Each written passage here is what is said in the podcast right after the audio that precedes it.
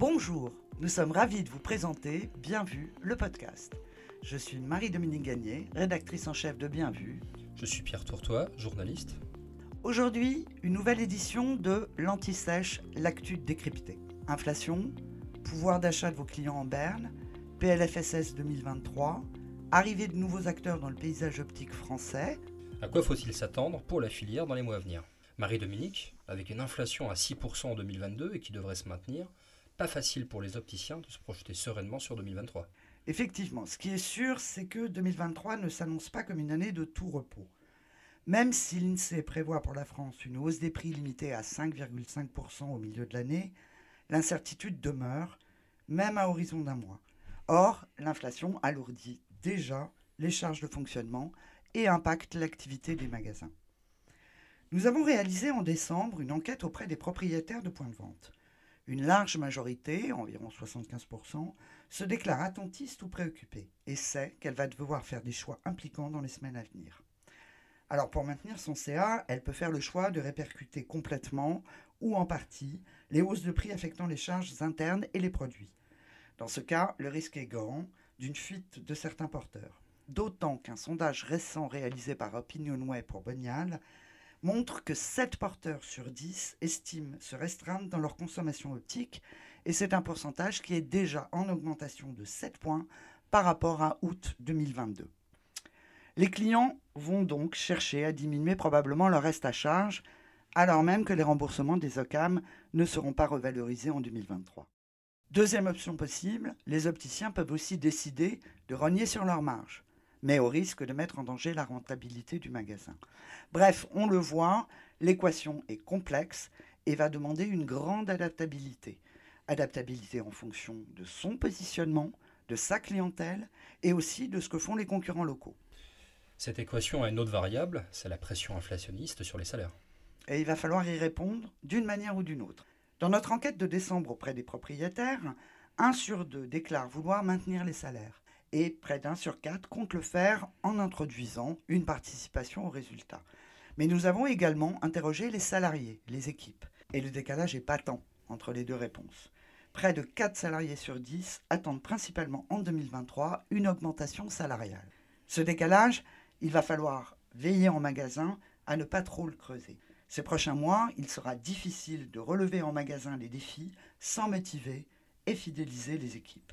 Et cette motivation passe, d'une manière ou d'une autre, par la revalorisation des rémunérations. Alors Marie-Dominique, quels sont les leviers dont disposent les opticiens pour s'adapter à cette conjoncture particulière? Alors Pierre, selon les opticiens qui ont répondu à notre enquête de décembre, s'adapter à cette conjoncture passe par la valorisation des prestations. Cela passe aussi pour une grande majorité des répondants par une évolution significative, soit de leur politique commerciale, soit de leur positionnement. Mais surtout, on le répète assez souvent et nos auditeurs opticiens le savent très bien, ils exercent sur un marché porteur avec des besoins visuels croissants. Et pour y répondre, ils peuvent créer de la valeur ajoutée sur leur vente avec de la pédagogie, une pédagogie d'ailleurs dont la plupart de leurs porteurs sont très demandeurs. Outre ce dynamisme structurel du marché, le rôle même des opticiens évolue lentement, on le sait bien, mais sûrement vers ce que tout le monde appelle l'opticien de santé, même si tous les professionnels ne mettent pas la même chose derrière ce terme. Quel que soit ce qu'on entend par opticien de santé, cela signifie une extension de leur place au sein de la filière visuelle. D'ailleurs, Marie-Dominique, les pouvoirs publics y sont plutôt favorables. Effectivement, en 2022, les pouvoirs publics, que ce soit Emmanuel Macron lui-même ou le ministre de la Santé François Braun, l'ont répété, et ce, même encore la semaine dernière. Les délégations de tâches aux paramédicaux, dont les opticiens, sont une des solutions pour améliorer l'accès aux soins. Alors pour le moment, les prises de parole sont peu suivies d'actes. Mais c'est un fait, les délégations de tâches entre professionnels de santé ont été amorcées il y a 20 ans et elles vont dans le sens de l'histoire. Indépendamment des évolutions réglementaires à attendre et de leur lenteur, les opticiens peuvent déjà s'inspirer de ce qu'ont fait les infirmiers, les pharmaciens, en agissant sur leur formation, en s'investissant dans le perfectionnement de leurs compétences. L'intérêt qu'ils manifestent pour la valorisation de leurs prestations va d'ailleurs complètement dans ce sens. D'ailleurs, Marie-Dominique, un autre sujet a agité la filière fin 2022, la menace de fixation des prix et d'encadrement des marges que contient le PLFSS 2023. La loi a été validée par le Conseil constitutionnel juste avant les fêtes de fin d'année. Qu'est-ce qu'il en est exactement? Est-ce qu'on doit s'inquiéter pour les modèles économiques en vigueur des magasins? On a effectivement beaucoup parlé du fameux article 31, numéroté 58 de ce PLFSS 2023. Pour rappel, il vise à introduire pour l'ensemble des dispositifs LPP une fixation des prix et le plafonnement des remises commerciales. Alors, en dépit des actions de deux syndicats professionnels, en l'occurrence l'EUROF côté opticien et le GIFO côté fabricant, l'optique et l'audio n'ont pas été exclus du périmètre de la loi. Pour le gouvernement, pas besoin de le faire, puisque selon lui, elle ne menace nullement le panier B, où les prix restent libres et donc les marges aussi.